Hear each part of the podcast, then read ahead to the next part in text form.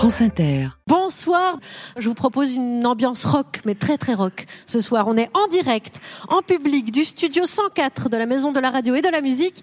Et pour que le grand dimanche soir démarre, je demande à François Audouin, notre réalisateur.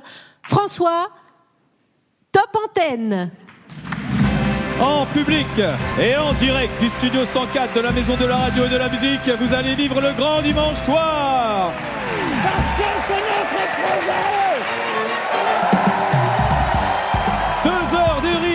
Et de musique avec Juliette Arnaud, Guillaume Meurice, Émeric Lompré,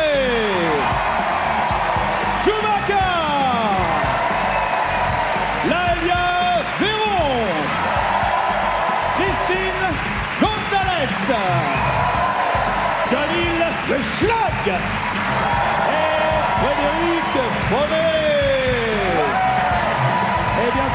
de la satire politique, la queen de la rigolade, celle qui contribue au pluralisme humoristique à France Inter puisqu'elle met des uppercuts à droite, à gauche, au son et jamais en dessous de la ceinture, Charline Adrienne Vandenaka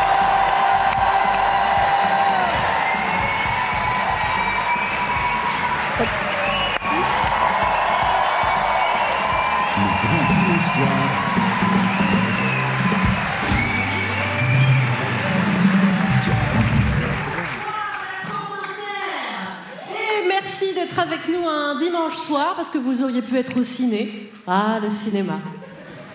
Le cinéma, c'est 24 mains au cul par seconde. Depuis Judith Godrèche, il y a une nouvelle distinction à faire entre le cinéma populaire et le cinéma d'auteur d'agression. C'est un cinéma réputé plus subtil. Euh, les agressions sont projetées sur grand écran sans que personne se fasse gauler. Enfin, maintenant, ça va devenir un petit peu plus difficile de nous dire qu'il faut séparer l'homme de l'artiste. Parce que si c'est ça, alors ils sont deux sur l'actrice. hein. alors, dans le cinéma d'auteur d'agression, le réalisateur est qualifié de Pygmalion. Alors, peut-être qu'on s'est trop focalisé sur le lion, pas assez sur le pig. Eh, parce que pour un prédateur qui veut serrer une ado, la question est-ce que tu veux devenir une grande actrice Ça fonctionne mieux que tu veux que je te paye un McDo? C'est prouvé. On aurait dû se douter quand en interview le réalisateur disait euh, l'histoire du film, euh, c'est que j'ai choisi une actrice de 14 ans. Ok, mais le scénario? Ah, le scénario Bah, elle aura 15 ans dans deux mois. Alors, heureusement, aujourd'hui, on fait appel à des coordinateurs d'intimité pour appréhender les scènes de sexe. Personnellement, j'enverrais direct la brigade des mineurs, moi. Alors, j'avoue que je ne suis pas la plus pointue en cinéma. Jusque-là, je ne soupçonnais pas tout ce que la pédophilie a pu apporter au 7e art. Vraiment. Alors maintenant, on comprend mieux pourquoi les réalisateurs qui viennent chercher leur prix disent euh, merci aux cadreurs, aux lumières, aux coiffeurs, aux scripts. Merci de l'avoir bien fermé pendant 30 ans, en fait. Ouais. Non, mais il y a vraiment que le responsable de la cantine qui a rien vu. Non, parce que si l'art, c'est de faire souffrir les enfants, toutes les guerres sont des chefs-d'œuvre. Et en ce moment, on baigne dans l'art, hein, vraiment. Alors on a cautionné tous les comportements de ces réalisateurs, on les a récompensés, on s'est prosterné devant leur art. Vous imaginez l'injustice? L'injustice que doit ressentir Jean-Luc Lahaye, dont on n'a jamais reconnu le génie? Alors la critique la plus souvent adressée au cinéma d'auteur d'agression, c'est que les films endorment un petit peu les spectateurs. Maintenant, on comprend qu'ils sont faits aussi pour endormir les victimes. hein. Euh, Une sorte d'hypnose face caméra. Coucou Gérard Miller Hein, On t'oublie pas, mais on peut pas tout traiter en une chronique. hein. Quant aux acteurs, on peut pas dire qu'on les entende beaucoup en ce moment, je trouve. Hmm. Notez que le muet, c'est un genre. hein. Et puis, euh, lors de la prochaine cérémonie des Césars, on nous annonce une innovation. Les nommés mis en cause pour violences sexuelles ne pourront pas monter sur scène. Alors que, bon, des acteurs-réalisateurs qui ne se lèvent pas face aux violences, je vois pas très bien où est la nouveauté.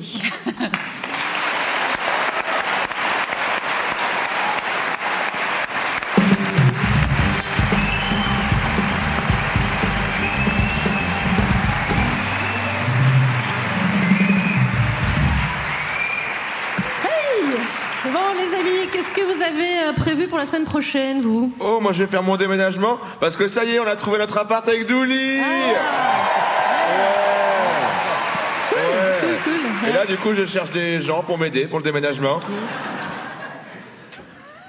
Christine, c'est Christine, hein? Ouais. Tu peux, tu peux m'aider?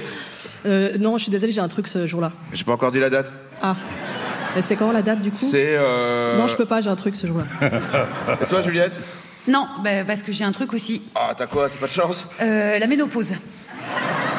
Là, cette semaine? Bon, allez, non, bon, allez, ça va, c'est bon. Moi, je veux bien. Bon, De toute façon, t'as pas de livre, je veux dire. euh, T'as pas de truc, t'as pas de truc lourd, je veux dire, à part toi. Et, et- et moi, vous me demandez pas? Tu me demandes pas, Emery? Enfin, Guillaume. Avec ton corps de lâche. Pourquoi pas fromer pendant qu'on y est Bon. Du coup, du coup, Charline, on se voit quand? Bah. Le déménagement. Ah Oui, bah, alors on verra plus tard parce qu'on a une émission à faire quand même, hein, pas que ça. Euh, la musique live, ça démarre comme ça le grand dimanche soir avec la musique live. euh, elle va vous retourner la radio ce soir. hein, je vous dis. Alors elle, c'est Madame. C'est un groupe de heavy. Elles sont trois, Djoubaka. Bah oui, c'est une histoire à l'ancienne, trois filles qui se connaissaient pas et se rencontrent pour monter un groupe, voilà, tout ce qu'on aime. Et faire de la musique, écrire des chansons et rêver, c'est parfait. Et ça, c'était le début de Madame en 2018. Alors aujourd'hui, c'est un power trio et elles ont cet amour du bruit, un rock tendu, sans fioriture, efficace coûte que coûte, vous verrez que je m'en pars. Voici Madame et leur chanson a pour titre La Meute.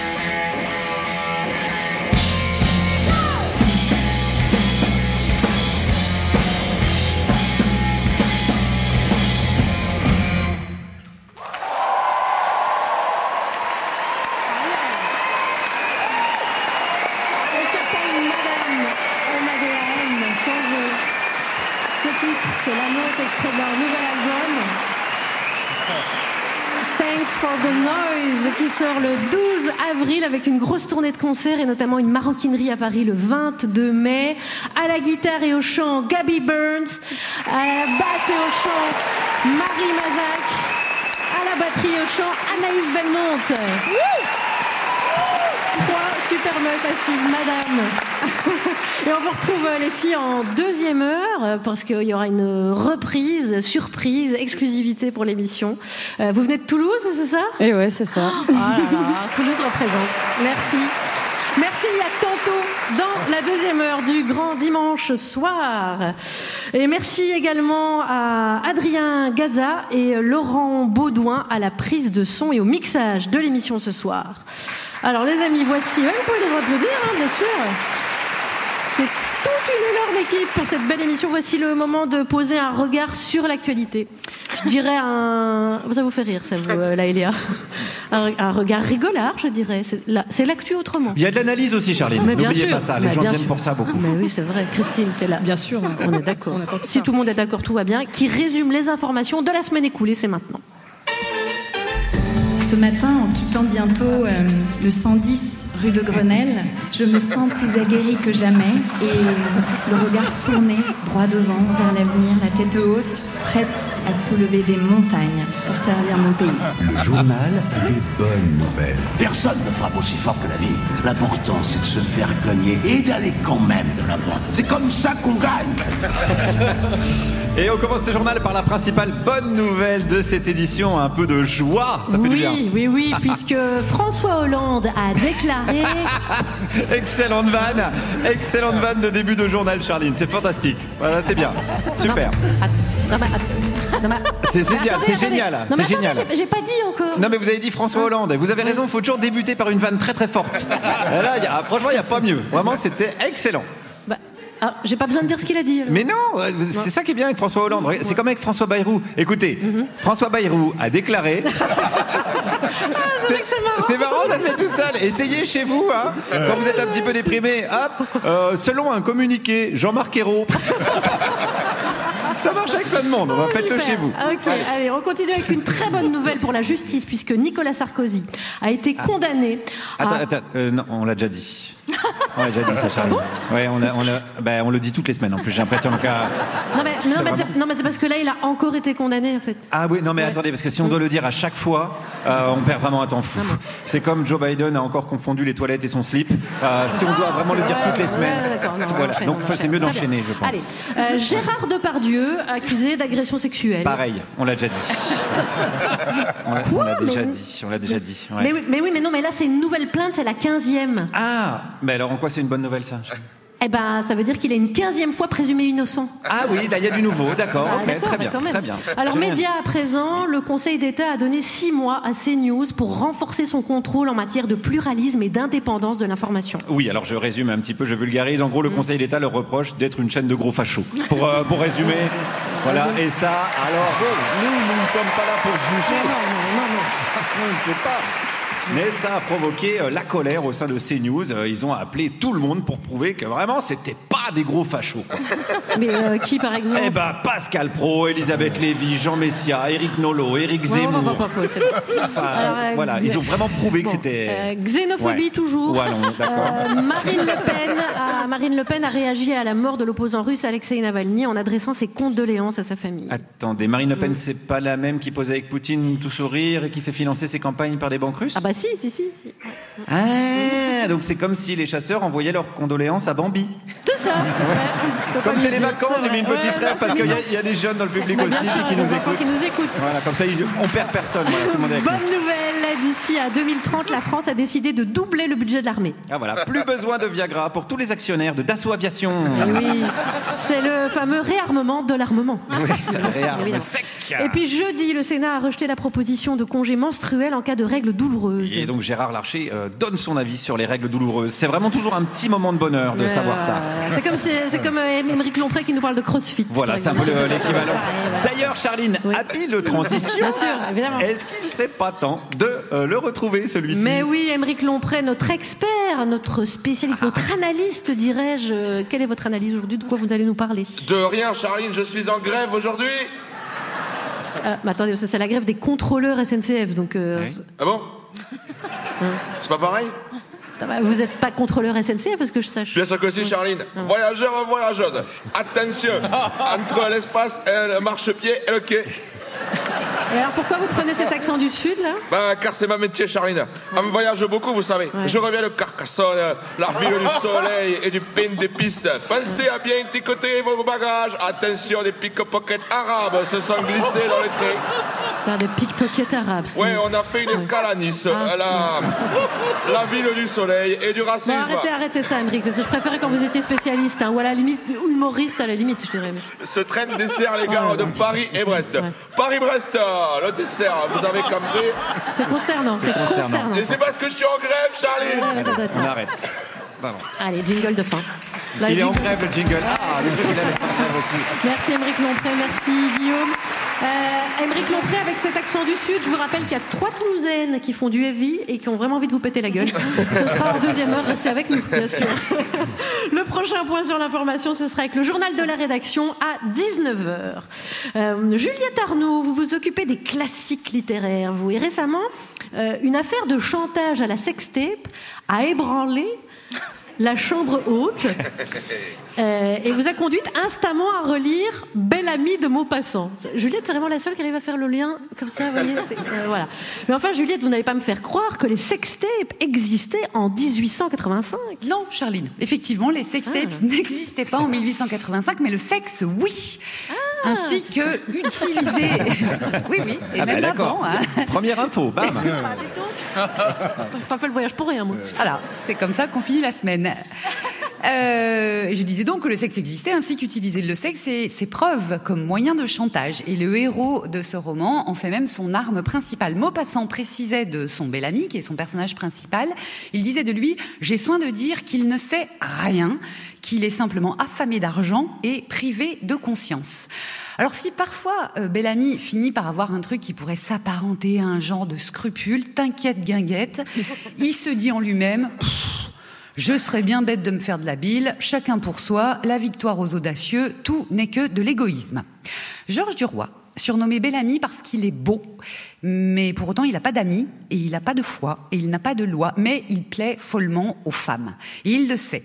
Et de son petit talent naturel, il, euh, ben, il fait une arme de destruction massive. Bellamy arrivera par les femmes, quitte à leur marcher dessus, mais bon, chacun pour soi, la victoire aux audacieux, tout n'est que de l'égoïsme et faut être coché. Si au début du roman, il est qu'un petit employé de bureau qui a pas le rond, il va devenir journaliste. Enfin, il va devenir écoutier. C'est-à-dire que, en gros, dans les journaux, dans un journal, il donne de l'écho à des bruits de chiottes grâce à la collusion du moment entre la finance, la presse, la politique et les mondanités. Et puis, il va devenir journaliste politique parce que sa femme, Madeleine, pense et écrit pour lui. Et lui, pendant que Madeleine bosse, eh ben, il persiste à accumuler les liaisons parce que Bellamy est un charreau.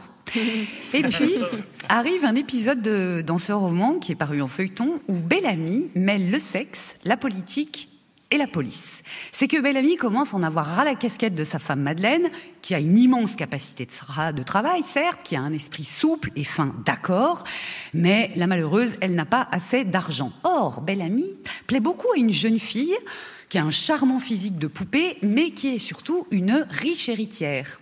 S'il était marié à elle, Bellamy pourrait envisager une carrière politique. Alors quoi Qu'est-ce qu'il fait? Il tue Madeleine? Non, non, on n'est pas dans un true crime. Mais comme il est au courant de la liaison de Madeleine avec le ministre des Affaires étrangères, il va repérer la garçonnière où elle retrouve le ministre et y débarquer, y débarquer avec un commissaire de police. La police pour dresser un constat d'adultère et obtenir le divorce dont il et, et la chute euh, de, de l'homme politique, dont il pourra se vanter de provoquer la chute et ainsi commencer lui, Bellamy, à, à compter dans ce monde-là. Bellamy parviendra-t-il à ses fins maritales et économiques Tout à fait. Parviendra-t-il député ou même ministre? Alors ça, Maupassant ne l'écrit pas, mais moi je parie que oui. Et ça, sans sextapes. Merci, bisous, merci. Et a été adapté au théâtre. Si, si, si, au théâtre radiophonique par Juliette. Vous allez entendre le président du Sénat, Gérard Larcher, qui a été contraint de s'expliquer de cette affaire de sextape euh, dans les médias. Juliette a imaginé une réunion secrète qu'il aurait tenue avec deux de ses conseillers afin que ce genre d'incident ne se reproduise plus. Guillaume et Gérard Larcher. Et Émeric et Juliette sont ses conseillers.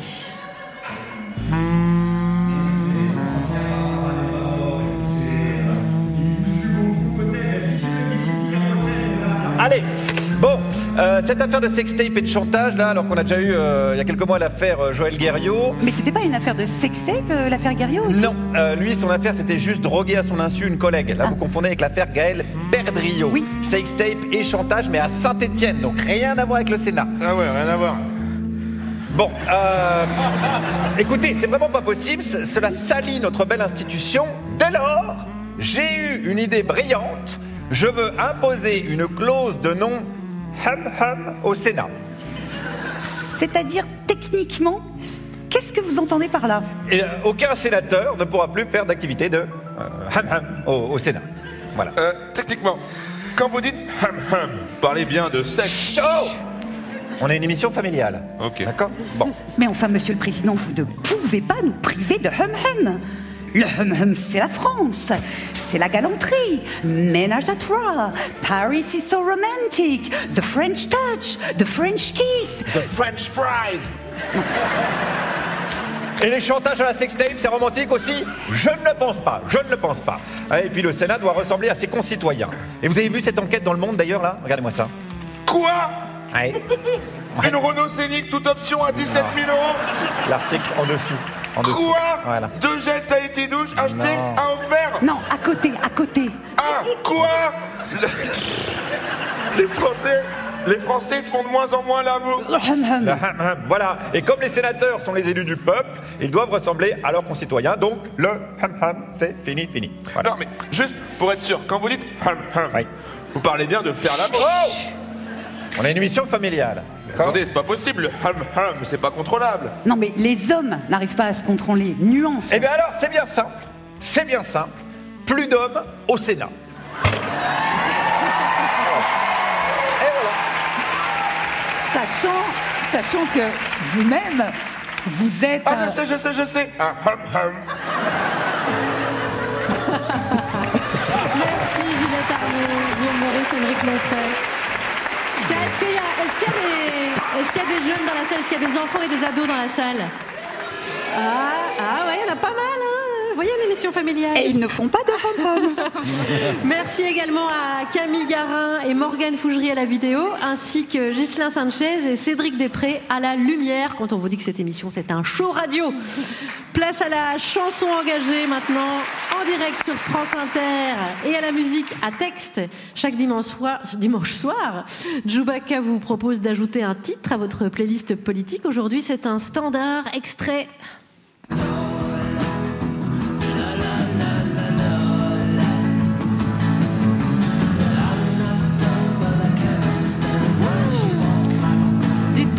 Joub, cette Oui. Lola, Lolo Lola, hein, quel message cache dans ce titre Allez, je vous raconte Hein tout.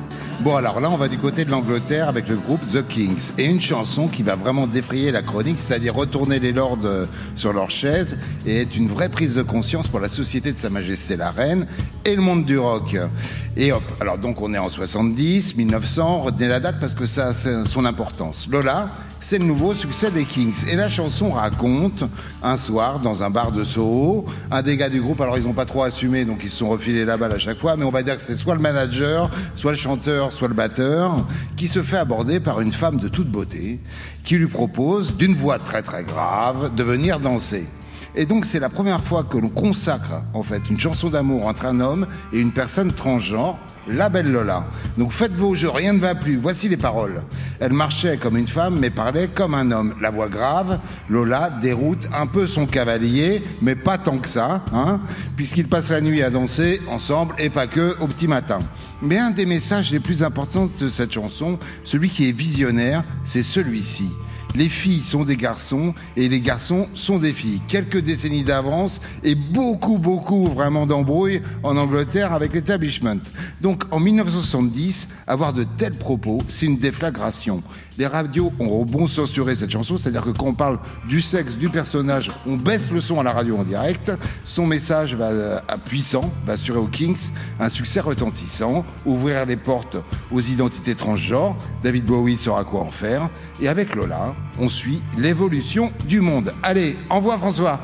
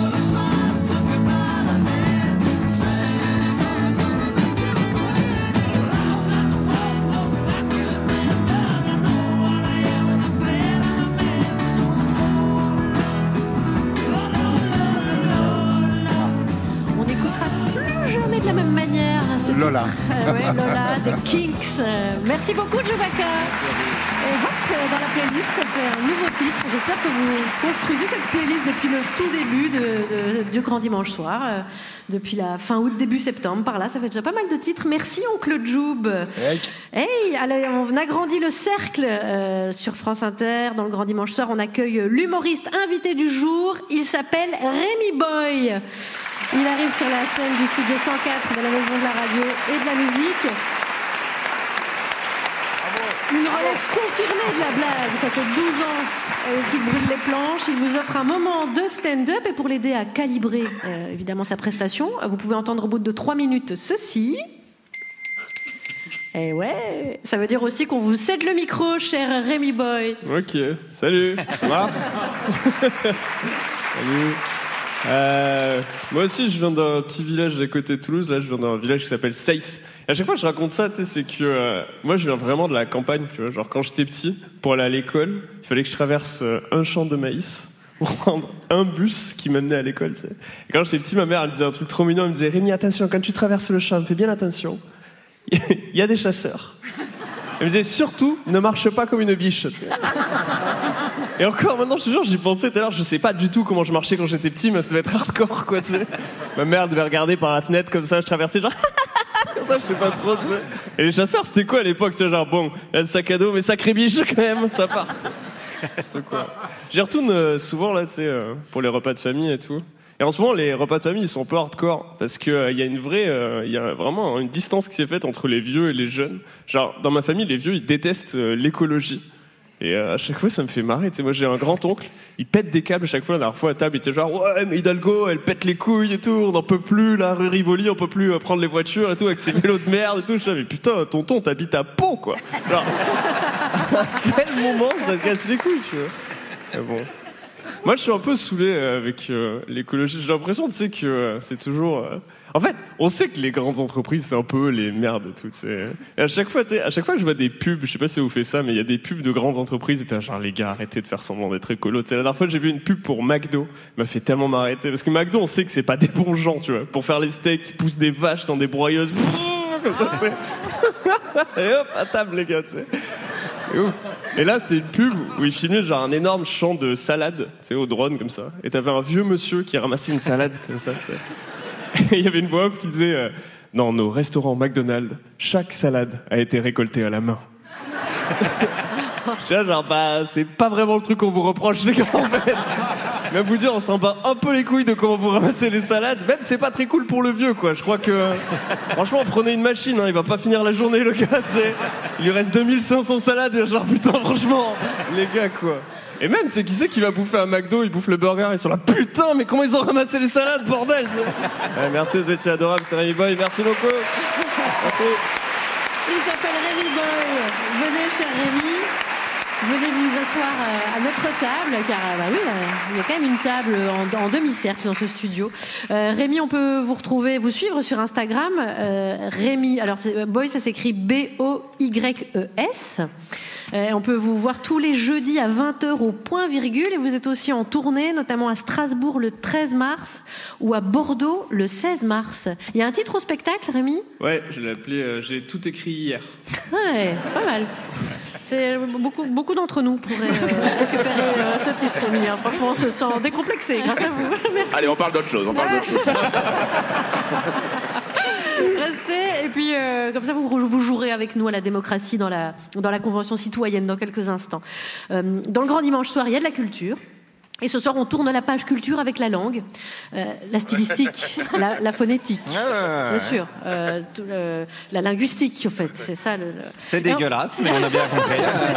C'est une émission c'est- familiale. C'est scientifique, elle est maîtresse de conférence de l'université d'Orléans, pardon. Et en plus, vous avez choisi de nous parler d'amour ce Tout soir. Laëlia Véron. Merci Charlie. Alors, puisque c'était il y a peu la Saint-Valentin, je voulais en profiter pour vous parler d'amour, puisque, comme disait Beaumarchais, boire sans soif et faire l'amour en tout temps, il n'y a que ça qui nous distingue des autres bêtes. Et je m'appuie fortement pour cette chronique sur le livre de la linguiste Julie Neveu, Le langage de l'amour. Alors, les mots de l'amour, ce sont des mots qu'on utilise souvent de manière un peu figée, sans plus réfléchir aux images qu'ils véhiculent. Déjà, faire l'amour, on remarquera qu'en français, c'est plutôt actif hein, par rapport à d'autres langues qui vont dire avoir, avoir du sexe. Mais attention, parce qu'en français, pendant longtemps, faire l'amour, ça a voulu dire faire la cour. C'est comme baiser, qui actuellement est bien concret, mais qui pendant longtemps a voulu dire embrasser. Donc attention au contresens. Si vous lisez dans un texte de français classique des tournures comme souffrez que je vous baise, en réalité, c'est très chaste. Ah oui, en Belgique, on dit une grosse baise, c'est Eh ben, une voilà. grosse bise. Voilà, voilà, ça, peut faire des contresens. Ben, ça peut provoquer des petits problèmes, mais beaucoup pour finir. Ça vous est arrivé, Charlie Oui, bah, Des choses à raconter Mais ça se trouve, de par Dieu, c'est ça Depuis le début, Moi, je serais son avocat, je plaiderais ça. Pour désigner l'amour, il y a des métaphores qui sont devenues banales en français, mais qui, pendant longtemps, ont été contestées. Par exemple, le coup de foot que Stendhal trouvait ridicule ou tomber amoureux. L'expression, elle est ancienne, mais au XVIIIe siècle, on l'a attribuée à Marivaux, spécialiste des déclarations d'amour complexes et raffinées, hein, ce qu'on appelle le marivaudage. Et beaucoup ont trouvé l'expression ridicule. L'Académie française a accusé Marivaux de décomposer la langue avec ce genre d'expression. Et pourtant, tomber amoureux, c'est banalisé en français. Et on a aussi, bien sûr, je t'aime. C'est une tournure figée. hein. On sait que la changer même un tout petit peu par exemple, rajouter un intensif je t'aime bien, je t'aime beaucoup, va paradoxalement réduire son intensité. Et puis ce qui est intéressant, c'est le type de phrase mobilisée. Parce que je t'aime, c'est en apparence une phrase déclarative, mais en réalité, elle cache souvent une injonction. Dis-moi que tu m'aimes, toi aussi. Barthes disait à propos de je t'aime, je prononce pour que tu répondes et que tu profères à ton tour le je t'aime que je te tends. Ce que je veux éperdument, c'est obtenir le mot magique, mythique.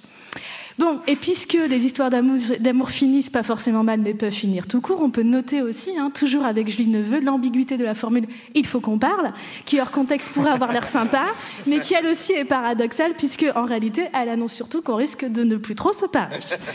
Si bien qu'on peut devenir un ou une ex. Je ne sais pas si vous avez déjà réfléchi à ce mot. Qu'est-ce que c'est ex? En latin, c'est une préposition, ça veut dire à l'extérieur d'eux, et en français, c'est un préfixe pour désigner une situation, une qualité qui ne l'est plus. Mais le préfixe s'est mis à fonctionner tout seul, c'est nominalisé, on peut dire mon ex, hein, à partir du 19e siècle. Et on peut voir ça soit de manière positive, l'amour est tellement présent dans nos vies que quand vous dites mon ex, ben on sait que c'est votre ex amoureuse, amoureux et pas votre ex boulanger. Ou on peut Des fois, voir c'est les ça... deux, hein. Charline a beaucoup d'histoires à raconter ce soir. Ou on peut voir ça de manière un peu triste, hein, finalement, vous êtes réduit à deux lettres. Alors pour finir, j'ai cherché la citation la plus déprimante sur l'amour, il y en a plein, mais je vous propose celle du psychanalyste Jacques Lacan. L'amour, c'est donner ce qu'on n'a pas à quelqu'un qui n'en veut pas. Mais pour compenser, les amis, je vais quand même vous dire que je vous aime et vous n'êtes même pas obligé de me répondre. Véron. Et je remarque que les phrases de Lacan font beaucoup rire. Merci, chère Laëlia. On peut partager euh, votre, euh, votre euh, chronique en podcast ou en vidéo, bien sûr. On peut l'envoyer pour Pécho. Éventuellement, si vous voulez, bien sûr. Et vous raconterez si ça marche, Charline, n'est-ce pas encore une histoire? Oui, bah, j'ai plein d'histoires, moi. Alors, passons à autre chose plutôt. Euh, Non, non, non, non, non. c'est- On va c'est prendre un petit quart C'est d'heure, mieux Charline, si vous le voulez bien. D'amour à humour, mes deux passions. Ouais, ouais, ouais, à 18h46, elle arrive pile à l'heure parce qu'elle vient de Suisse. La quiétude des bords du lac, mais aussi la précision dans le travail du son. C'est Christine Gonzalez qui nous accompagne aujourd'hui. La telenovela de la González. Que no, que sí, que no, que no, que sí, que no, que sí. Para la prensa internacional. Una copa de rosado, por favor. Drame à CNews, le média de Bolloré va devoir respecter le pluralisme d'opinion.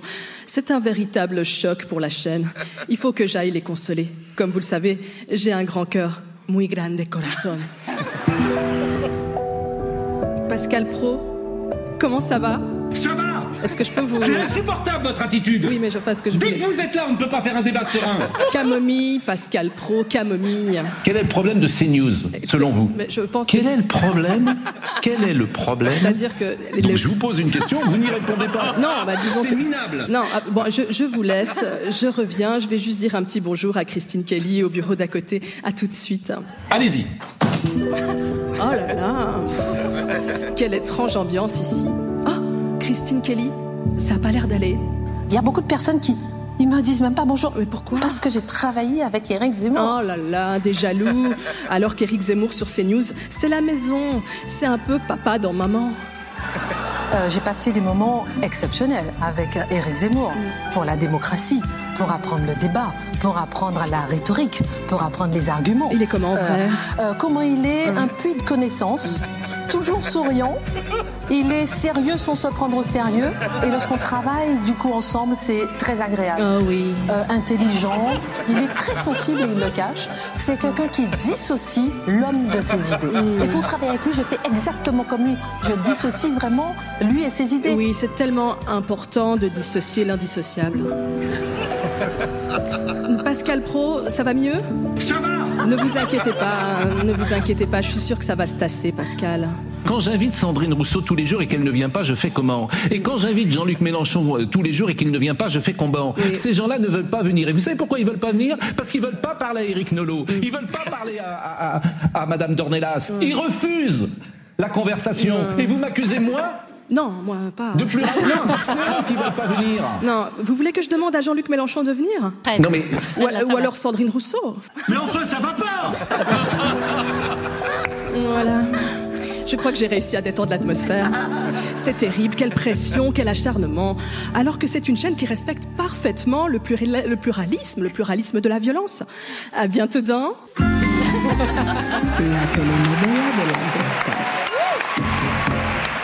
Merci Christine Gonzalez et n'hésitez pas à partager cette, euh, cette vidéo que vous pourrez retrouver bien sûr sur le site de France Inter ou, ou le podcast bien sûr. Euh, C'est vrai que Mélenchon a eu du mal à y arriver, peut-être il y a eu un sabotage quelque part euh, au niveau du son. Mais bravo pour ce travail de son aussi Christine Gonzalez avec les équipes de Radio France et François Audouin à la réalisation. Charline, je vous sens à la fois proche mais lointaine. Est-ce que vous auriez déjà regagné le perchoir? Eh ouais, je suis déjà perchée, Juliette, vous savez bien. Euh, si on jouait maintenant à la démocratie, il y a 800 personnes dans ce studio qu'on va transformer en citoyens actifs dans une convention que j'ai l'honneur de présider.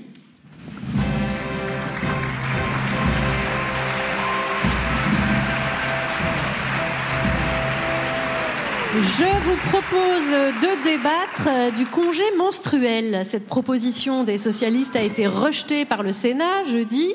Elle prévoyait deux jours de congé par mois en cas de règles particulièrement douloureuses.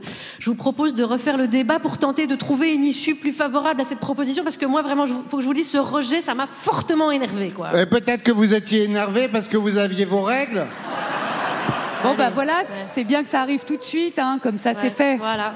On dit que le débat commence maintenant, peut-être c'est mieux. hein. Alors le congé menstruel, euh, on peut commencer par le définir peut-être. Qui veut l'expliquer? Moi, moi, moi, moi. Alors, euh, Moi. qui veut l'expliquer? Là. Ici, là. Euh, euh, Personne d'autre? Si, il y a moi.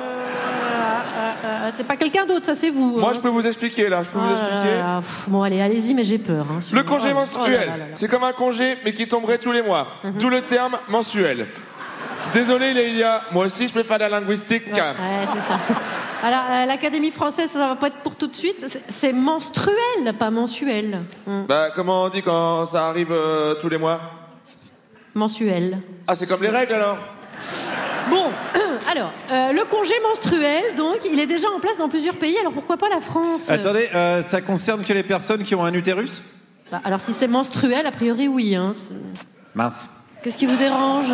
Non, ça me dérange pas, c'est juste que bah, ça m'aurait arrangé que ce soit appliqué aussi aux autres, quoi. Ah ouais? Vous auriez euh, préféré souffrir atrocement d'endométriose peut-être? Euh, non, mais comme j'ai un dossier à rendre pour demain matin, euh, 8 heures dernier délai, je me disais que euh, Vous vous disiez? bah, j'ai un peu mal au ventre là en fait. Ouais. Allez, au boulot, feignasse, va. Oh là là. Qui comprend la décision du Sénat Alors moi je suis d'accord, mais euh, je suis aussi pour l'euthanasie. Attendez, quel est le rapport bah, Si des vieux croutons prennent des décisions qui concernent le corps des jeunes femmes, moi, en tant que jeune femme, euh, je veux donner des directives. Absolument. Merci. Merci. Moi aussi, je veux donner des directives concernant le corps des vieux monsieur. Ouais, attendez, parce que le vote, c'est plus tard. hein, donc, euh, Mais Voilà. euh, Et puis- et donc l'euthanasie, donc c'est que. Ouais. Bah, dès, dès la sortie de l'hémicycle. Ah ouais, d'accord. Bon, alors euh, Voilà. qui, qui d'autre non, non, non, non, non, non. Qui d'autre est contre? Euh, moi. Parce que c'est igni- c'est inégalitaire. Nous les hommes, on devrait aller travailler tous les jours et genre les femmes, euh, non. Euh, moi je trouve que c'est abusé. Ouais, Mais euh, vous voulez pas essayer de vous mettre à la place des femmes un peu? Euh, pour gagner un salaire de moins 25%, euh, c'est mort. Eh madame, madame, Ouais. eh, elle le mérite ce congé supplémentaire. Ah, merci, vous revenez à la raison. Vous, vous êtes favorable au, au congé exceptionnel, comme ça? Ah ouais, ouais, puis comme ça, quand, quand ils n'iront pas travailler, ça leur laissera plus de temps. Bah oui, pour récupérer, ouais. Bah oui, oui, pour préparer des petits plats, repasser les chemises, faire les courses, Ouais, ouais, passer ouais, l'aspirateur. voilà, ça va. J'aurais dû me douter que ça cachait quelque chose, ça, mais bien sûr. Écoutez, dans ces cas-là, je crée diversion en confiant la parole à un citoyen chargé de creuser ou détourner le sujet. Voici Jamil Le Schlag. Merci, merci Charline, merci. Ah les gars, c'est incroyable. Il n'y a rien qui va de nos jours, mais le Sénat donnait des congés au lieu de faire des sextapes. mais c'est pas le pire. Le pire, c'est qu'en ce moment, à la SNCF, c'est la grève. Mais vous voulez pas bosser un peu Et écoutez notre Premier ministre qui a dit la grève, c'est un droit, mais travailler, c'est votre devoir Wouh Contre Kems Perso eh perso, j'ai pas de problème avec la grève. Le hic, c'est que je suis en tournée un peu partout en France. Appelle-moi Dick Rivers. Du coup, plus de train. Et pour venir ici, j'ai dû prendre un moyen de locomotion légendaire. tu connais le Flixbus? Bon, on est en URSS, hein Bienvenue à Leningrad Alors, le Flixbus, phonétiquement, tu sais, ça sonne futuriste, ça sonne Marty McFly, mais en réalité, c'est un autocar Bah, comme au collège avec l'UNSS Et je me suis dit l'autre jour, mais qui a inventé cette connerie? Et vous allez pas me croire Mais c'est Macron qui a manigancé ça Eh, il a fait ça avant d'être élu. On aurait dû se méfier quand même. Putain, il y avait des signaux. Il a créé la troisième classe. Mais c'est à ça qu'on reconnaît la marque des, grands, des grandes personnalités de l'histoire. Badinter, abolition de la peine de mort. Simone Veil, IVG. Et Macron, le Flixbus Putain Non, mais ce mot me rend dingue Flixbus On se croirait dans Mario Kart. Here we go Mais, mais... Dans ce marasme, il y a quand même une bonne nouvelle, une nouvelle onctueuse. Le Conseil d'État et l'ARCOM sont sur les côtes de CNews et j'ai juste un mot à dire. Cher Oula Oh là là Hum, Un petit goût sucré, perle de lait apparemment. La chaîne manquerait de pluralisme, elle serait un peu trop à droite. N'importe quoi. À la rédac, les pauvres, ils sont en tachycardie. Non C'est la liberté d'expression qu'on assassine Qu'on assassine Mais excuse-nous, Voltaire. Eh, on a vu vos derniers éditos, on est loin de Manu Chao. Guten Tag, Mr. Minch, du Scheiße. Vananeker, Vananeker. Hey, hey, moi j'étais comme vous, hein, j'étais surpris. Je me suis dit, tiens, mais il n'est pas québécois, Mathieu Bock-Côté. Alors, du coup, ils vont donc devoir équilibrer l'antenne. Et mon rêve, c'est que l'ARCOM les oblige à transférer notre émission sur CNews. Ah oui. Bien sûr. Eh oui. Pour contrebalancer. C'est ça le vivre ensemble. Guillaume Meurice et Geoffroy Lejeune, main dans la main. Fredonnant Commandante Che Guevara qui... Ah mais bordel et moi, j'ai hâte d'être dans les couloirs juste pour les rendre dingos, je parlerai qu'en arabe. Salam alaikum, c'est Pascal Labès عليكم شي لاباس بخير هاني صباح الوليد لاباس الوليد لاباس آه الحمد لله هذاك هذاك الحمار خانز ديال بولوري voilà ce qui signifie ce qui signifie en VF, hein, on passe le bonjour à notre ami Vincent. Alors, en tout cas, je me vois déjà à la cafette de CNews. Salut Charlotte, oui, travail, famille, patrie. Moi, je suis né à Vichy, je connais. Donc, euh, eh, mais attends, ça sent l'armagnac par ici. Oula, mais ça pue le rhum. Ils font des crêpes ou quoi? Ah, pardon, je t'avais pas vu, Elisabeth Lévy. Putain, attends. Non, mais pardon, hein, Elisabeth, elle te fait la bise? Bah, tu perds 4 points sur ton permis. Merci de m'avoir écouté, les amis. Merci. Merci Jamil Lachlag. En tout cas, je, je note euh, confier le sujet du congé menstruel à un homme et il se plaint du Flixbus. Ça c'est noté. Alors pensez-vous que les sénateurs soient légitimes pour légiférer sur le corps des femmes? Je rappelle que la majorité sont des hommes et souvent plus très très jeunes. hein. Et alors, Gérard Larcher, il sait très bien ce que c'est que d'avoir mal au ventre. Ah bon? Ça lui arrive quand il reprend deux fois de la tête de veau. Après, il passe l'après-midi à avoir des crampes d'estomac. Et pourtant, il reste à son poste. Les deux, vous êtes bien renseignés Vous êtes... euh, Frédéric Valtou. Connais pas. Je suis le ministre de la Santé. Ah, autant pour moi. Pardonnez-moi. C'est pas grave, vous pouvez rester. Alors, euh, certains sénateurs craignent que cette mesure pose des problèmes sur l'efficacité économique des entreprises. Qu'en pensez-vous? C'est vrai que les sénateurs s'y connaissent super bien en efficacité économique. hein. Si demain le Sénat est disparaît, on va perdre 3 points de PIB. Oh là là, je, je sens une pointe d'ironie. Hein. Ah, pas du tout. hein. Si, si, si, je rappelle les règles de cette convention, on ne se moque pas, on propose des solutions. Je sens une pointe d'ironie, Charline. Pas du tout, pas du tout. Madame la Présidente, déjà. Pardon, mais moi, je suis malade. J'ai de la fièvre et je suis venu quand même à cette convention. Merci, monsieur, ça va aller? C'est pas trop grave? Ouais, bah ouais. Là, j'ai 37,3. Ouais. J'ai le nez qui coule. Je me suis coupé en me rasant. Ah ouais, vous avez un rhume, quoi. Non, non, là, je crois que je vais crever. Hein. Il y a un médecin dans la salle?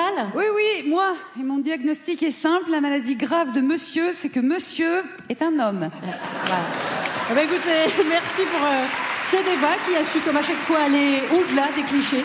Et voici la question qui sera soumise au vote, tout simplement, pour ou contre le congé menstruel. Suspension de séance, je vous laisse euh, délibérer et nous reprendrons à l'issue du journal d'information de 19h. Le grand dimanche soir,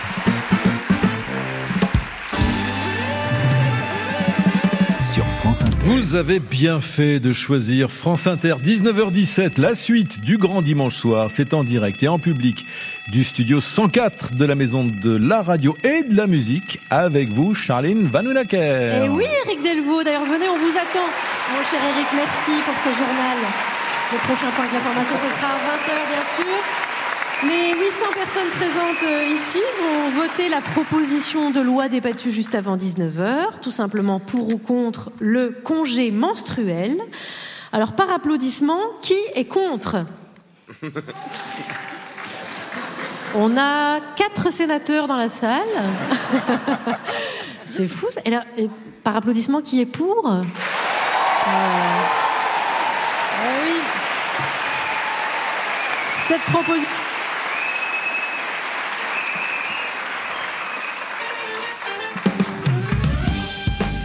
Et c'est le grand dimanche soir qui continue jusqu'à 20h. À la radio, bien sûr, avant tout, euh, mais aussi en streaming sur franceinter.fr ou la chaîne YouTube de France Inter avec Juliette Arnaud, Guillaume Meurice, Émeric Lompré, Laëlia Véron. Il y a aussi Christine Gonzalez, Djoubaka, Jamil Leschlag et Frédéric Fromet. Le groupe Madame, les trois filles du Heavy Nous offrirons une reprise en live et en exclusivité. Et voici notre invité, l'acteur, réalisateur Cédric Kahn. Le grand dimanche soir, Charline Vanhoenacker. Bienvenue, cher Cédric Kahn. Bonsoir. Bonsoir. Vous êtes à l'affiche euh, bientôt, hein, le 28 février, dans 10 jours, euh, du film Madame de Sévigné, film d'Isabelle Brocard. Karine Viard incarne Madame de Sévigné, passée à la postérité pour ses lettres. Anna Girardot interprète sa fille, Françoise, qui euh, va se marier à votre personnage, le comte de Grignan, cher Cédric Kahn. Qu'est-ce que vous saviez de Madame de Sévigné avant le tournage? Je savais tout parce que je viens de la Drôme. Et, ah, ah, et dans la Drôme, c'est un, c'est un monument en fait. Madame de Sévigné, il y a, il y a le village de Grignan où il y a le château. C'est c'est quasiment Disneyland de, de Madame de Grignan. Donc, Et c'est le euh, château où elle a donc- vécu, c'est les dernières donc années nous, dans la. Drôme, on connaît très très bien Madame Madame de Sévigné. Ah ouais Ah. Vous avez dû être relou sur le tournage. Non, alors du coup, j'étais très. non, non, parce que, parce que avec mon faible niveau d'études, ça, ça compense.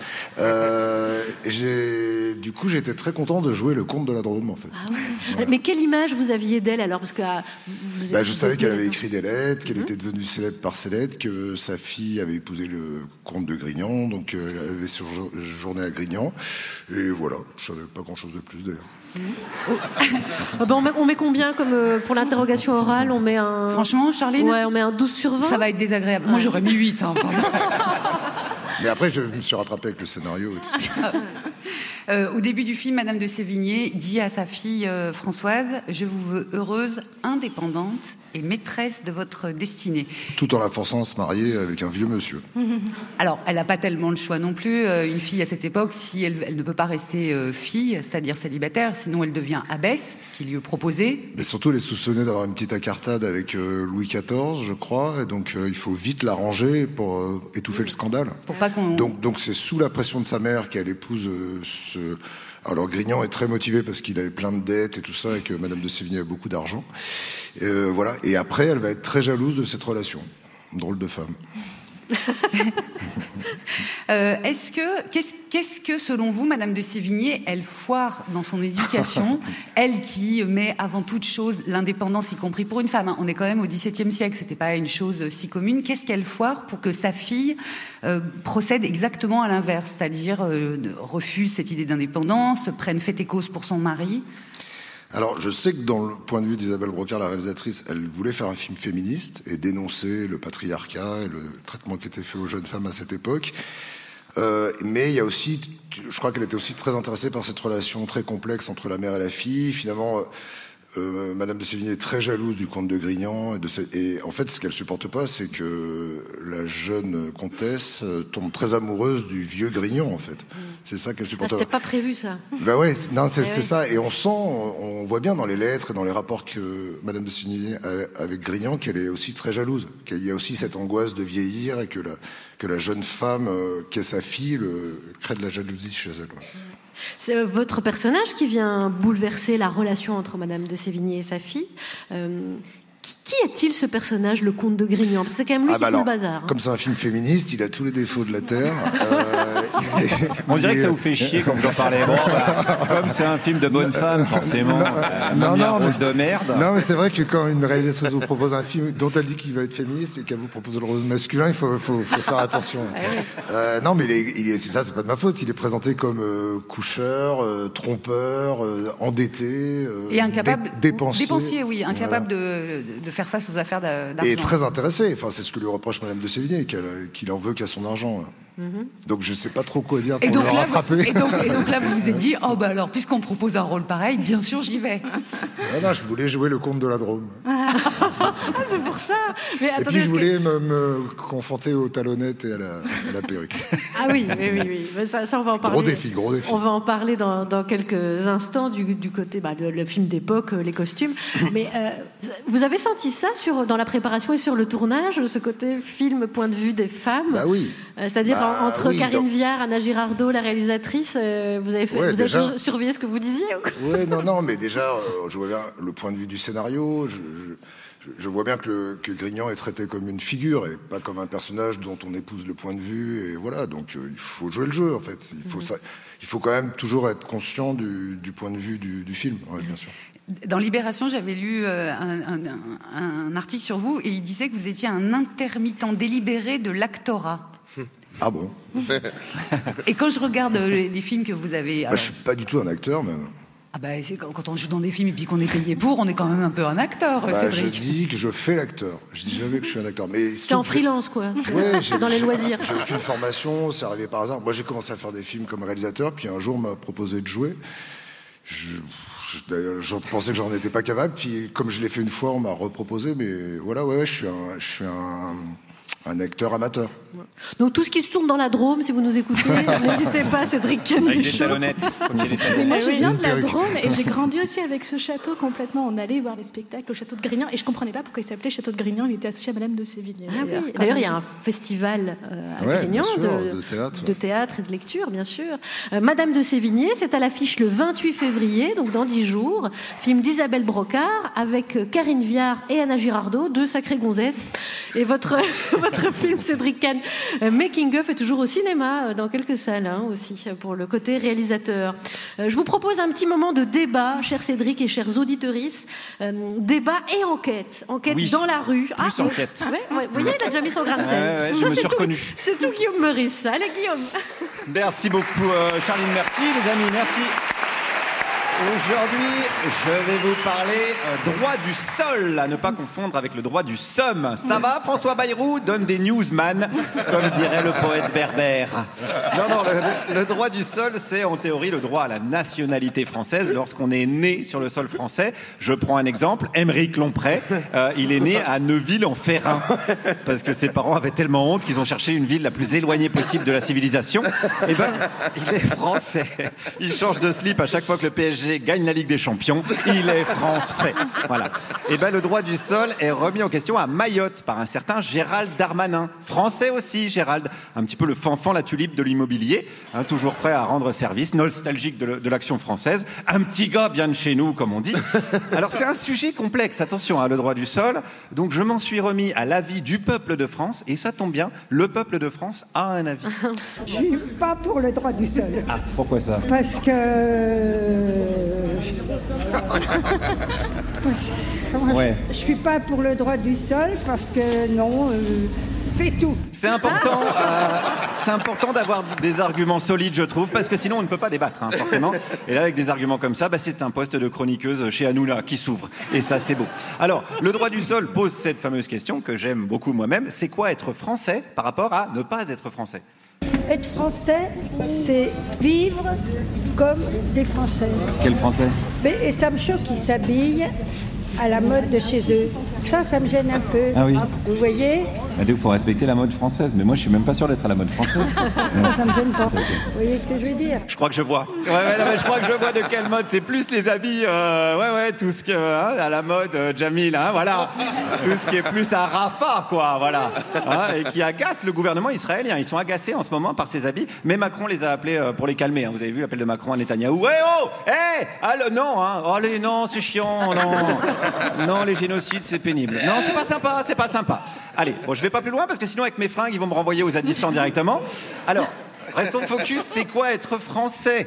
Bah, être français, euh, bah, c'est déjà de, de respecter euh, les règles, le droit. euh. Ça voudrait dire que Nicolas Sarkozy, il n'est pas vraiment français? Non, bah, c'est peut-être pas la bonne expression. Euh, je parle surtout de- des lois de la République. Voilà. Oui, bah, c'est ça, moi aussi. Ouais, c'est compliqué. C'est compliqué. Je crois que c'est compliqué. Si on doit virer tous ceux qui respectent pas la loi, bah déjà, si ça se trouve, il n'y a plus de gouvernement. Déjà, pour commencer, je vous rappelle que mise en examen, c'est un atout sur Parcoursup pour être ministre. Allez, on continue avec une dame qui se barre. Elle se barre aux États-Unis. Elle a une maison en Arizona, mais elle est née en France, c'est ça? Oui, oui, oui, oui, oui. Donc là, vous avez la nationalité française pour l'instant? Oui, mais j'en veux plus. Les Français sont fainéants, lâches, laxistes, dégénérés, sales. C'est épouvantable. Feignant, lâche, laxiste, dégénéré, sale. Eh, Et là, on parle que de la salle de pause des techniciens de Radio France. hein. Le- C'est-à-dire que le reste du pays est encore pire que ça. hein.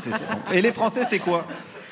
C'est l'horreur absolue. Il n'y a que les Français, à part aller en camping à Vesoul, c'est tout ce qui sont très sédentaires, hein, donc ils ne voyagent pas dans le monde entier. Attendez, qu'est-ce que vous avez contre Vesoul C'est une horreur. Ah non, eh oh Ça va, la vésulophobie. Non, non, on se calme. Moi, je viens de là-bas, hein, d'accord? C'est mon droit du sol à moi. Remarquez que s'il n'existait pas le droit du sol, je serais quand même français. Parce que mes grands-parents sont français. Eh oui, ils étaient français. Alors que ceux de Jordan Bardella, et non, et non, voilà. Alors, si mes grands-parents, ils avaient été aussi racistes que Jordan Bardella, eh ben, ils seraient pas là, Jordan Bardella. C'est la fameuse ironie de la vie. Voilà, comme dirait la poétesse du Forez. Allez, on conclut avec la dame qui est quand même plus française que ce qu'elle pense. J'ai envoyé un mail oui, à Pascal Pro, enfin tout ça de CNews et tout. J'adore CNews. Quand je regarde des infos, euh, sauf hier où c'était TV morte parce que je voulais pas voir cet horrible Badinter qui est responsable de milliers de victimes. euh, euh, voilà, euh, les, les- les terroristes et tout. Vous pensez que c'est de sa faute Chez nous, on- il y a- il y a- la plupart des États ont la peine de mort. Moi-même, j'ai deux armes chez moi, deux blocs et une Winchester. Allez, Calamity Jane, c'est bon. Euh, je crois qu'on peut la laisser partir. On va la laisser partir définitivement aux États-Unis sans trop de regrets finalement.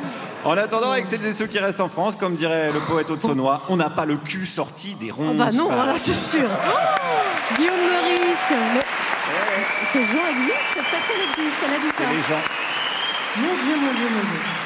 Bon, vous écoutez France Inter, il est 19h29, c'est le grand dimanche soir en compagnie de Cédric Kahn qui joue le comte de Grignan dans le film Madame de Sévigné. Euh, dans la Drôme, c'est- vous venez d'où vous dans la Drôme exactement? De Cray. De Cray Crest, ça s'écrit. D'accord. C'est la ville de Hervé Mariton.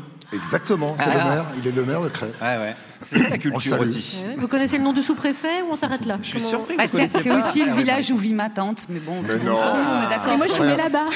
Mais non, alors on va faire je vais vous l'émission laisser. sur Cray. Je vais vous laisser avec Cédric Kahn. Non, mais justement, il y a eu une semaine entière de ce tournage qui s'est passé dans ce château euh, de Grignan, dans votre Drôme euh, natal. Est-ce que vous y retourniez ou est-ce que là, tout à coup, c'était un retour aux sources Ah non, non, j'y vais très souvent. Moi, j'ai ma maison de famille là-bas.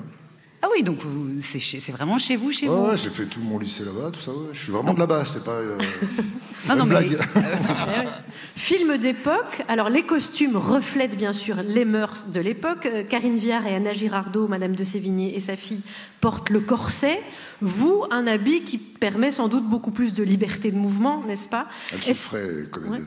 Vous pouvez nous le décrire, votre, votre costume, et nous dire Alors, à il est quel soit point- rose, soit vert. Et c'est un peu comme une, une fraise tagada. Euh, ça, ça, Ah, c'est vendeur, j'ai Et j'avais des talonnettes. Alors, ça, c'est très pénible. Des, des bonnes talonnettes. Enfin, les mêmes- les J'ai compris hein. la souffrance des femmes qui mettent des talons. Ah.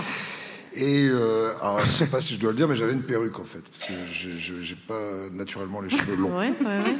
Mais Faut ça- faire des implants. Ah, et le pire, c'était la perruque. Ça, je me suis juré que je referais jamais de rôle en perruque. Ah bon, pourquoi? Parce que c'est deux heures d'installation tous les matins. Ah ouais. Donc l'installation de la perruque était plus longue que le temps de tournage. Mhm. Mais ça se sent quand les, les- vos partenaires à l'écran, elles ont le corset et vous, vous, êtes, vous avez un habit. Je veux dire, euh, c'est-à-dire euh, la pratique de l'époque, euh, vous enfilez le costume, vous, vous la sentez, vous sentez la différence? Bah, j'ai pas mis le corset, donc j'ai Non, non, mais pas, pu faire la comparaison, mais je pense que ça faisait partie des injustices. hein. Les femmes étaient Mm. Vous corsetées dans tous les sens du terme. Vous auriez peut-être dû essayer, parce que j'ai l'image aussi, parce que vous voulez pas très Tagada, là, moi je vous vois en corset là d'un coup. Oui, c'est vrai. Mais la, la costumière va me tuer. Non, mais très beau costume et magnifique décor. Euh, un petit mot sur Madame de Sévigny, peut-être, là, Elia Véron Euh, oui, bah alors nous en recherche, surtout ce qui nous intéresse, c'est le fait qu'elle est devenue une autrice reconnue. On l'étudie comme un style littéraire, alors qu'elle, elle a jamais eu d'intention d'auteur en fait dans ses lettres. C'est un peu ce paradoxe-là. Désolée, j'ai cassé l'ambiance par Non, rapport non, au corset. pas, tout. C'est, euh, oui, oui, c'est- sa fille qui a gardé les lettres. Et en fait, s'il n'y avait pas eu le comte de Grignan qui fout le bazar, il n'y aurait peut-être pas les lettres de Madame de Sévigny. Mais d'ailleurs, il n'y a pas de roman, il n'y a que les lettres. hein. Ouais, ouais, c'est ça. et je crois que ça a été vraiment la, la base du scénario. Non, en fait, c'est ça contemporaine, euh, Madame de Lafayette, qui, elle, euh, écrivait des romans, Madame de, de Lafayette, qu'on voit dans le film, qui est incarnée par Noémie euh, Lvovsky. Euh, vous, c'est une vision de l'art que vous comprenez, c'est-à-dire cette femme qui devient, qui le sait- elle ne le sait pas, mais qui deviendra célèbre pour sa littérature par chagrin, par, euh, le, par le manque de sa fille, pour essayer de pallier euh, cette absence qui, à ses yeux, n'en finit pas. Qu'est-ce que je dois comprendre Le fait qu'on devienne euh, artiste malgré soi? Non, pour, pour, pour essayer de combattre un chagrin euh, fort. Ah bah c'est la base. non, mais je pense qu'effectivement, on- on est toujours artiste pour réparer quelque chose. ouais. Tout le monde? Tous les artistes Je pense, ouais. je sens que ça va venir sur moi. C'est-à-dire que vous n'êtes pas charpentier Allongez-vous. Mais, euh, Gérard Miller arrive. Je pense qu'on a. je suis pas sûr d'être son genre. Euh, Bah, en corset, peut-être. euh, là, vous m'avez perturbé. Euh, Le chagrin, non, le je pense, chagrin, la Je pense qu'on a tous quelque chose à réparer. Artiste ou pas. Après, les, artistes, on, on a cette possibilité de le faire. Mm. Mais en tout cas, oui, c'est un moteur, bien sûr, de, de, ouais, ouais, de, de, de penser des, des blessures. ouais. On travaille sur nos failles, en tout cas, oui. Des artistes, il y en a sur scène aussi euh, sur le studio 104 de la Maison de la Radio et de la Musique, mon cher Djoubaka. C'est un retour parce qu'elles ont joué en première heure le groupe Madame. Euh, et c'est une reprise parce que c'est toujours une proposition qu'on fait.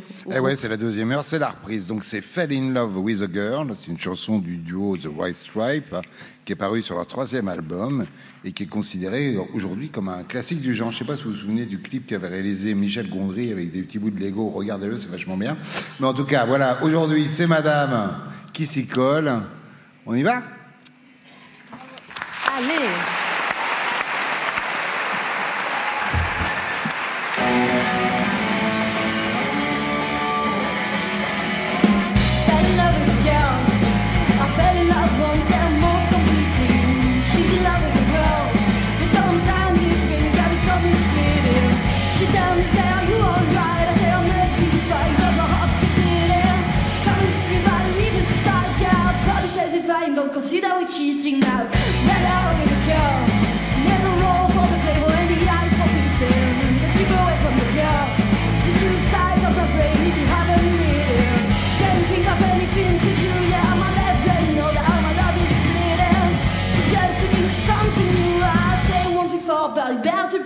now.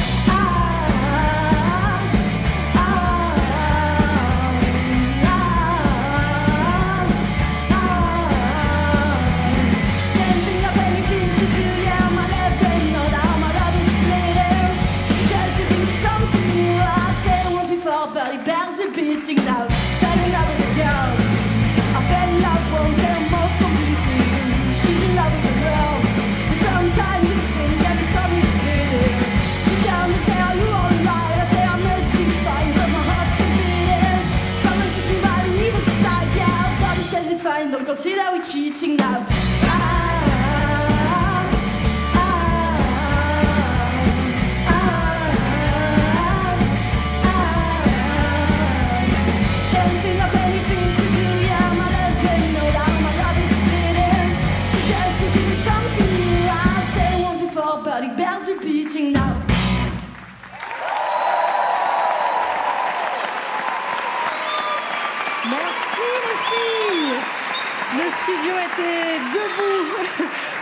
cette reprise Fell in Love with the Girl des White Stripes.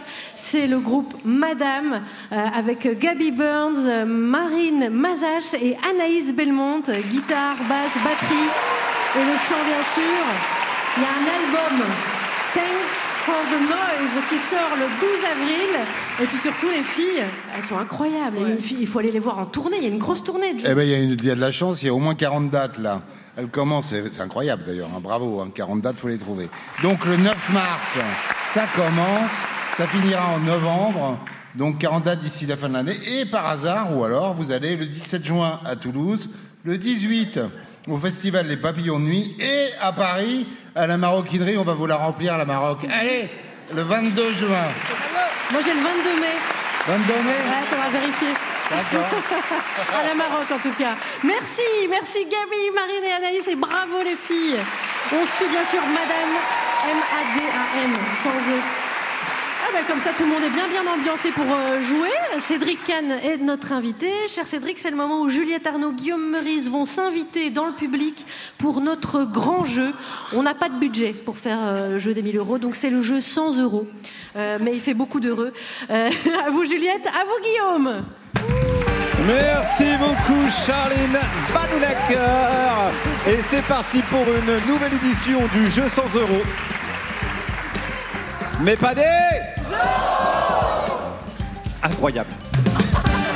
Le jingle est en retard mais on l'aime quand même. Bonsoir Juliette. Bonjour, bonsoir Guillaume. Une Oui. fois encore, nous avons sélectionné la crème de la crème, une candidate et un candidat dans le studio 104 de la maison de la radio et de la musique. Oui, vous êtes avec qui Juliette ce soir? Je suis, levez-vous, je suis avec Sophie. Bonjour Sophie, comment vous appelez-vous? Je m'appelle Sophie. Voilà, et Ah oui. pourtant, Sophie est heureuse. Comme quoi Sophie, comme quoi les écrivains disent toujours n'importe quoi. Qu'est-ce que vous faites de beau dans la vie, Sophie? Je suis Kylian Mbappé. Mais c'est super Wow. Est-ce que vous avez un scoop peut-être pour euh, nous? Oui. Et viva España Là, je pense que c'est assez clair. Guillaume, votre candidat. Quant à moi, je suis avec... Juliette. Oh, quel prénom désagréable. Juliette, qu'est-ce que vous faites de beau dans la vie? Alors, je suis toiletteuse pour chien de Gabriel Attal. Oh oui, on l'a vu, ce, ce très beau petit toutou adorable. On l'a vu dans les médias cette semaine, toujours prêt à faire des câlins, à tendre la patte. Comment il s'appelle? Routel Krief. Oui, c'est ça. C'est bien ce qui me semblait. Et nous allons jouer, Guillaume, pour un cadeau somptueux. Un cadeau extraordinaire. C'est une image générée par une intelligence artificielle. Euh, tout à fait incroyable. Regardez, c'est quand on tape progrès sociaux en France depuis 7 ans. Mais euh, c'est une feuille blanche, Guillaume. Oui, tout à fait. C'est incroyablement précis. Il y a tous les détails. C'est Bah, fou, hein Eh ben oui, c'est somptueux, comme je somptueux, le disais. c'est somptueux. Et, et donc, c'est parti. C'est parti pour le jeu 100 euros. Le jeu qui fait des heureux. Mais pas des... Quelle Et on commence avec la première question, Guillaume. Première question pour Juliette, qui a déclaré, je cite, Il faut que les peines soient exécutées. La non-exécution des peines, c'est l'impunité. Trois possibilités. Est-ce que c'est Robert Badinter? Est-ce que c'est Nicolas Sarkozy Ou est-ce que c'est Al Capone, le Patrick Balkany de Chicago Juliette, on vous écoute Sarkozy. Oui, 1-0 pour Juliette qui prend l'avantage. Alors, ma question pour Sophie. Sophie, pourquoi est-ce que les trajets ce week-end vers les pistes skiables étaient-ils favorisés par la direction de la SNCF Est-ce que c'était parce que ça concerne seulement 4,6% des Français euh, et qu'il faut protéger les minorités? Est-ce que c'est parce que les gens qui vont en Bretagne sont des addicts alcooliques et donc on s'en fout d'eux? Est-ce que c'est parce que c'est la dernière année où il neige, après c'est la fin du monde, on va tous crever, autant pour en profiter? YOLO Fin de citation. La troisième proposition. Et non Et non. Et non, malheureusement. Non, c'était la réponse 1. Oh là là là là, Juliette euh, mène donc 1-0, mais quelque chose me dit que c'est pas Mais terminé. bien sûr, on va pouvoir les départager puisque on va passer sans plus attendre à la question. Bonus, bonus Quelle ambiance de taré Allez, question bonus qui vaut aujourd'hui 267 points. Guillaume, c'est beaucoup. Comme ça, vous allez être bien départagé. Attention, selon le site Arrêt sur Image, depuis le 4 février dernier, en 29 heures d'antenne de JT, de France 2 et de TF1, le sort des habitants de Gaza a été évoqué combien de minutes? Juliette, c'est à vous. Je crois que c'est 5 minutes. Juliette a dit 5 minutes, Sophie? Sophie, qu'est-ce que vous dites? Je dis 3 minutes. C'est Juliette qui a la bonne et exacte réponse, puisque c'est 5 minutes. C'est Juliette qui gagne ce magnifique cadeau, cette image générée par ordinateur, le bilan des progrès sociaux depuis 7 ans. Merci Sophie, merci Juliette également. On se retrouve la semaine prochaine pour le jeu 100 euros. Le jeu qui fait les heureux. Mais pas des... Merci Juliette Arnaud, Guillaume Meurice et merci aux participantes bien sûr. Alors euh, dimanche prochain nous ferons relâche. Alors la billetterie pour dans 15 jours sera ouverte dimanche prochain à 18h, notez bien. Euh, Cédric Kahn est en notre compagnie. Le film Madame de Sévigné est à l'affiche dans 10 jours. Ce sera le 28 février. Film d'Isabelle Brocard avec Karine Viard et Anna Girardot. Euh, cher Cédric Kahn, euh, on, on entend finalement assez peu les, les acteurs depuis le témoignage de Judith Godrèche et ses conséquences. Est-ce que les acteurs, et vous en, vous en parlez un peu entre vous Vous n'avez pas prépa- préparé des, des éléments de langage à ce sujet C'est quoi la question? Bah, Est-ce que vous ne trouvez pas que les acteurs en parlent assez peu? Ou alors on leur pose pas la question peut-être. Vous êtes mal tombé, vous êtes tombé sur moi. Et là, on vous la pose. Non, mais c'est quoi la question Euh, je- je- Non, mais c'est quoi euh, Bah, qu'on on entend Parler, la commenter. On en- bah, Qu'est-ce que vous pensez de l'affaire Judith Godrèche? Bah, Il n'y a pas d'affaire Judy Godrèche. Elle dénonce des, des agissements. euh, bah, je pense qu'elle a raison. Si elle a des choses à dire, elle a raison de les dire. Oui, oui, c'était enfin, l'idée que on- les acteurs, on les entend moins. Quoi. Bon. Bah, disons que moi, je suis un peu, je suis pas à l'aise avec cette euh, période de- d'opprobre, de délation, tout ça. Ça, ça me, comme de mettre des, des têtes sur des piquets. Mais Mais vous êtes attaché à la présomption d'innocence, tout simplement. J'aime pas qu'on dénonce Et des gens et qu'on raconte des On détails sur la, la vie privée, le, le- voilà. Mais par contre, je suis tout à fait pour la dénonciation d'un système. Mhm. Ça, je trouve ça très intéressant. Ça, Il y a de quoi. Oui, et d'ailleurs, ça dépasse bien le cadre des affaires sexuelles. Mais est-ce Il y a que- le cinéma, c'est vrai qu'il y a beaucoup de choses pas très, pas très saines. Mais c'est ce que vous racontez justement dans votre dernier film, Ouais, euh, sûr. Making of. C'est un, un endroit qui a un, qui a un lieu de verticalité et d'une hiérarchie très très forte. Et de violence capitaliste. Il y a, l'argent joue un rôle énorme, et quand les gens ont du pouvoir euh, dans le cinéma, ils- on leur autorise beaucoup de comportements. C'est vrai. Vous pensez qu'un jour il y aura un film sur ça? Parce que je vous pose la question, c'est délibéré, c'est parce que vous, avez- vous, en général, vous traitez de faits réels, que ce soit Roberto Zucco, La vie sauvage, ou plus récemment le procès Goldman. Ça, ça- ça vous plaît plutôt de, de vous, de vous confronter à une chose qui s'est réellement passée? Il pourrait y avoir un film qui raconterait ce genre d'affaires qui, qui, en ce moment est, est dénoncé par les actrices? J'imagine, oui, bien sûr. Vous le feriez? Euh, je sais pas si. Si c'est dans la Drôme, oui. je suis pas sûr d'être la meilleure personne. En tout cas, oui. je- euh, mais déjà, pour moi, le making of, c'est le début de ça. Ça, ça dénonce quand même euh, une forme d'abus de pouvoir. Disons que je suis très. Je pense que l'abus de pouvoir, c'est un vrai problème. Que, euh, voilà. Mais je pense que ça concerne tous les métiers d'ailleurs. Et vous, en tant je que pense qu'il faut ouais. éduquer les enfants, les, les jeunes gens à détecter l'abus de pouvoir, à savoir quand l'ordre est hors cadre. Et je pense que les affaires d'agression sexuelle ou rentrent dans cette définition-là. Mais comment les enfants ils peuvent le détecter si on leur apprend à l'école que le pouvoir c'est une chose importante? Mais moi, je suis pas contre le pouvoir, je suis contre l'abus de pouvoir, ce qui n'a rien à voir. C'est, je pense que ce qui est compliqué, c'est quand le pouvoir déborde de son cadre. Et vous sentez dans le milieu du cinéma qu'il y a une, qu'il y a une fracture aujourd'hui et que. Bon, le malaise, on le sent tous, mais une, moi, je genre une sens, fracture. moi, je le sens depuis que j'ai démarré le cinéma. C'est, c'est Ah oui. quand même un milieu. Bah oui, parce que c'est, d'abord, c'est un milieu où travaillent des très jeunes gens. Je veux dire, ça, c'est quand même très particulier. Je crois qu'il y a le théâtre, mais Et il y a, pourquoi- il y a des enfants et des adolescents qui ont des contrats de travail. Je veux Mhm. dire, c'est quand même unique euh, dans, dans le monde du travail en général. Euh, au nom de l'art, il y a beaucoup de choses qui sont tolérées, en fait, au nom de la création. C'est-à-dire que la, la frontière est très limite entre le, le, le fait de ne pas censurer un artiste et, euh, et- et- et les excès. Donc euh, ça crée des frontières floues qui sont difficiles. Il y a aussi, euh, on parle peu, je trouve, du rôle des parents. L'ambition des parents pour leurs enfants leurs adolescents, euh, je pense, crée les conditions de ce genre d'affaires. Mais c'est une Je question trouve que c'est un peu l'angle mort de, de tout. de C'est une question que vous, en tant que réalisateur, vous vous êtes posée quand vous avez fait- tourner Isilde Lebesco, qui était très jeune à l'époque de Roberto Zucco. Moi, j'ai fait démarrer, j'ai fait tourner plein d'enfants et plein d'adolescents, et je me suis toujours, euh, ça m'a toujours posé un problème. Je me suis dit, je les fais rêver, je les, ils croient qu'ils vont continuer leur vie dans le cinéma. Et, et, euh, déjà, je savais, même si ça se passait bien, je sais que ça crée une forme de violence d'être exposé comme ça, d'être sur, sur une affiche ou de faire des émissions de télé, puis hop, d'un coup, ça, disparaît. J'ai fait tourner un, un- un jeune garçon dans Une vie meilleure avec Guillaume Canet et et tout ça. Enfin, souvent, et en même temps, j'en ai besoin de ces adolescents, de ces enfants, pour raconter les histoires que je veux raconter. Mais, mais ça m'a toujours posé un problème. Cédric Kahn, en tout cas, euh, du beau cinéma, Madame de Sévigné, euh, c'est en salle dans 10 jours, ce sera le mercredi 28 février, euh, film d'Isabelle Brocard avec Karine Viard et Anna Girardot. Et Et des de- costumes magnifiques, il Ah ouais. je me rattrape. Eh oui, des corsets et des talonnettes et des longs cheveux, bien sûr. Cher Cédric et chers auditeurs, à l'heure où l'on parle, les rédactions à Paris et en région s'apprêtent à boucler leurs articles pour demain, à un peu anticiper la semaine et les On va se rendre dans deux de ces rédactions qui, à mon avis, elles-mêmes sont sous le feu de l'actu.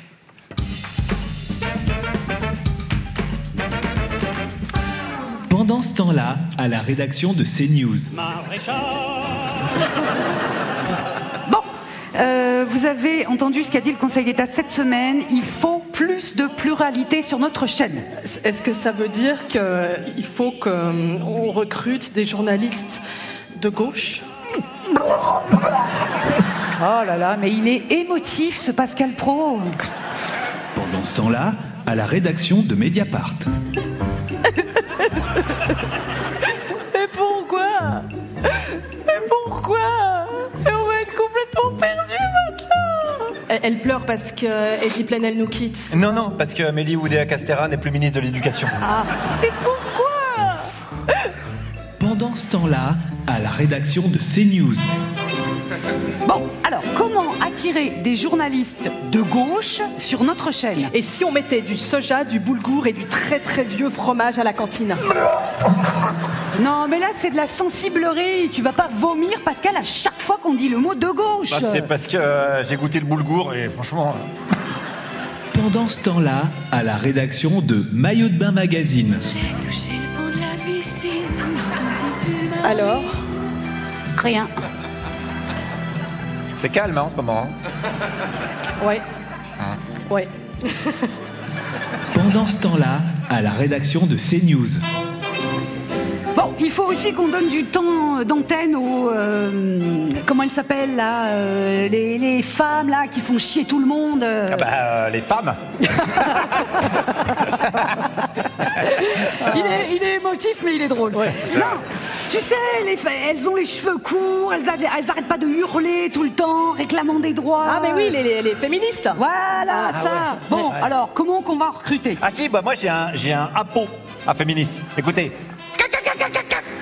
Mona Cholet Mona Cholet Ou alors on, a, on passe une annonce. Ah ouais, genre euh, cherche poil sous les bras, truc comme Ah ça. bah voilà, ça c'est super. Ouais, ouais. Et en plus c'est fin, ça va Ouais. plaire à nos spectateurs. Et en parlant de poils, euh, vous l'aimez bien vous, euh, Émeric Lompré Voici le particulier, voici le velu, voici l'inénarré Émeric Lompré Bonjour à tous, vous allez bien? J'ai rien entendu Eh, hey, vous, devez, deviner qui je suis.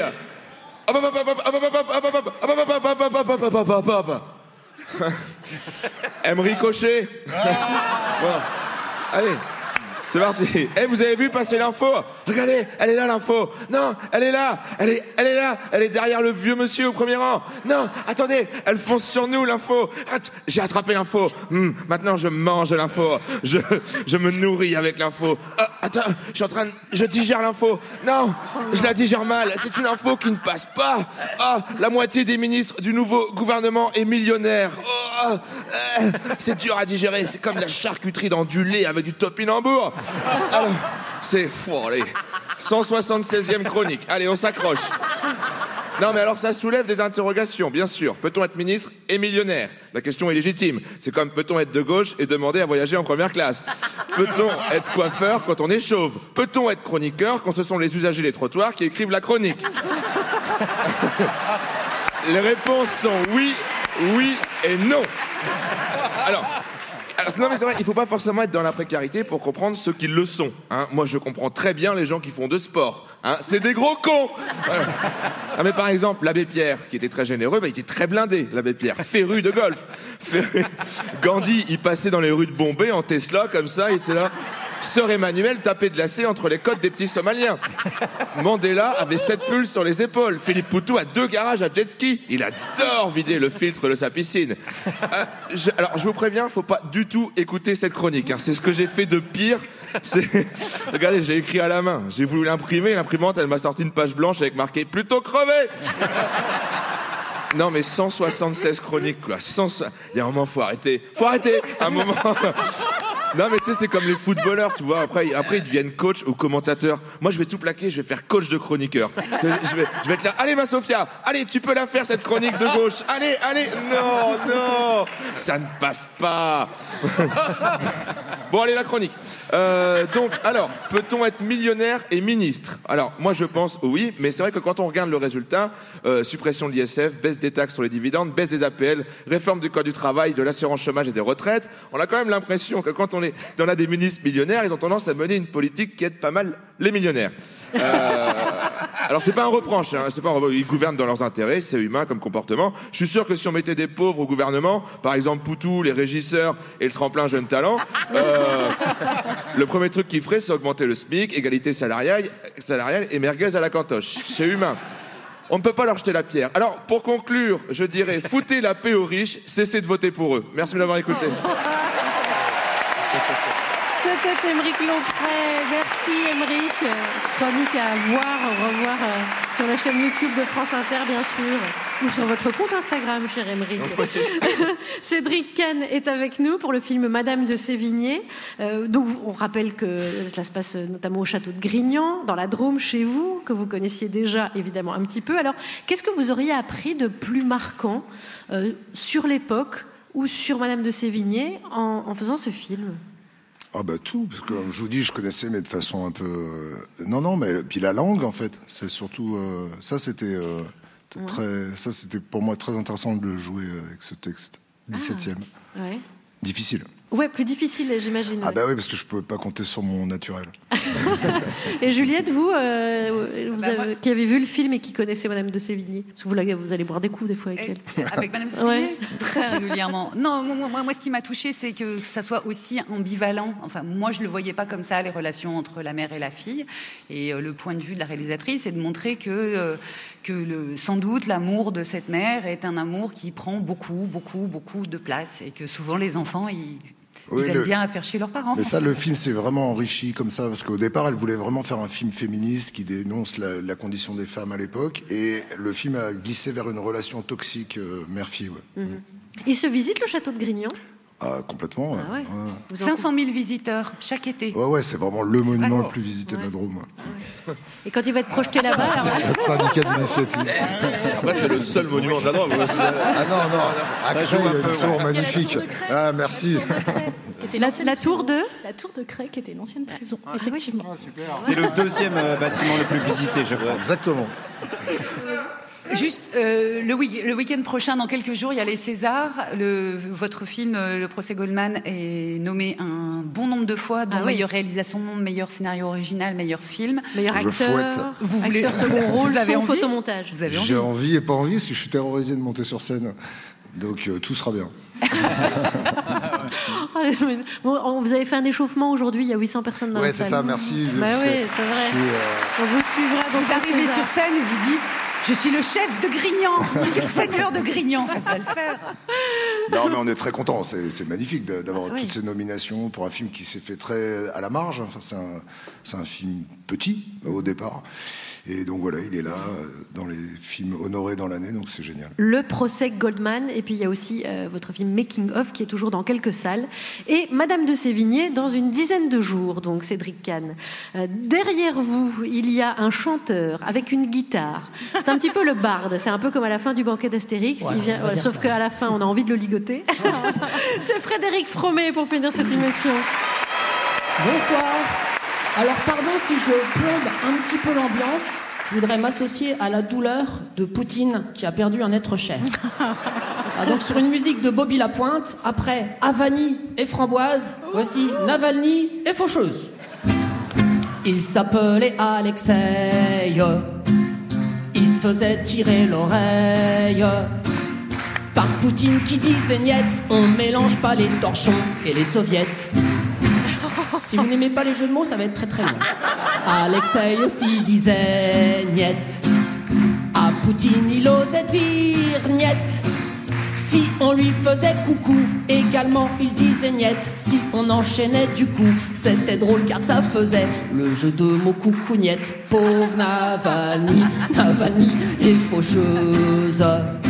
Mort naturel selon le Kremlin. Il s'appelait Alexei. L'avait pas une bonne oreille.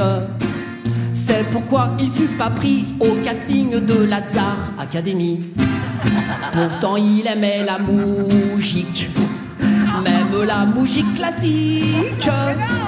Même enfermé au goulag, il faisait encore des blagues. Il chantait qu'elle est bien bonne, cette chanson russophone. On se lève tous pour Dagnette, Dagnette. Pauvre Navalny, Navalny est faucheuse. Mort naturel selon le Kremlin. Il s'appelait Alexei. Il échauffait les oreilles. Du despote de Moscou, l'aurait pu dire Voyez-vous, je Raspoutine. Alors il fit un malaise, je l'écris hier, vérité ou bien foutaise? Prison de l'Arctique, qu'y a-t-il de plus logique que d'avoir une fin tragique? Car comme son nom l'indique, à l'article de la mort, pauvre Navalny, Navalny est faucheuse.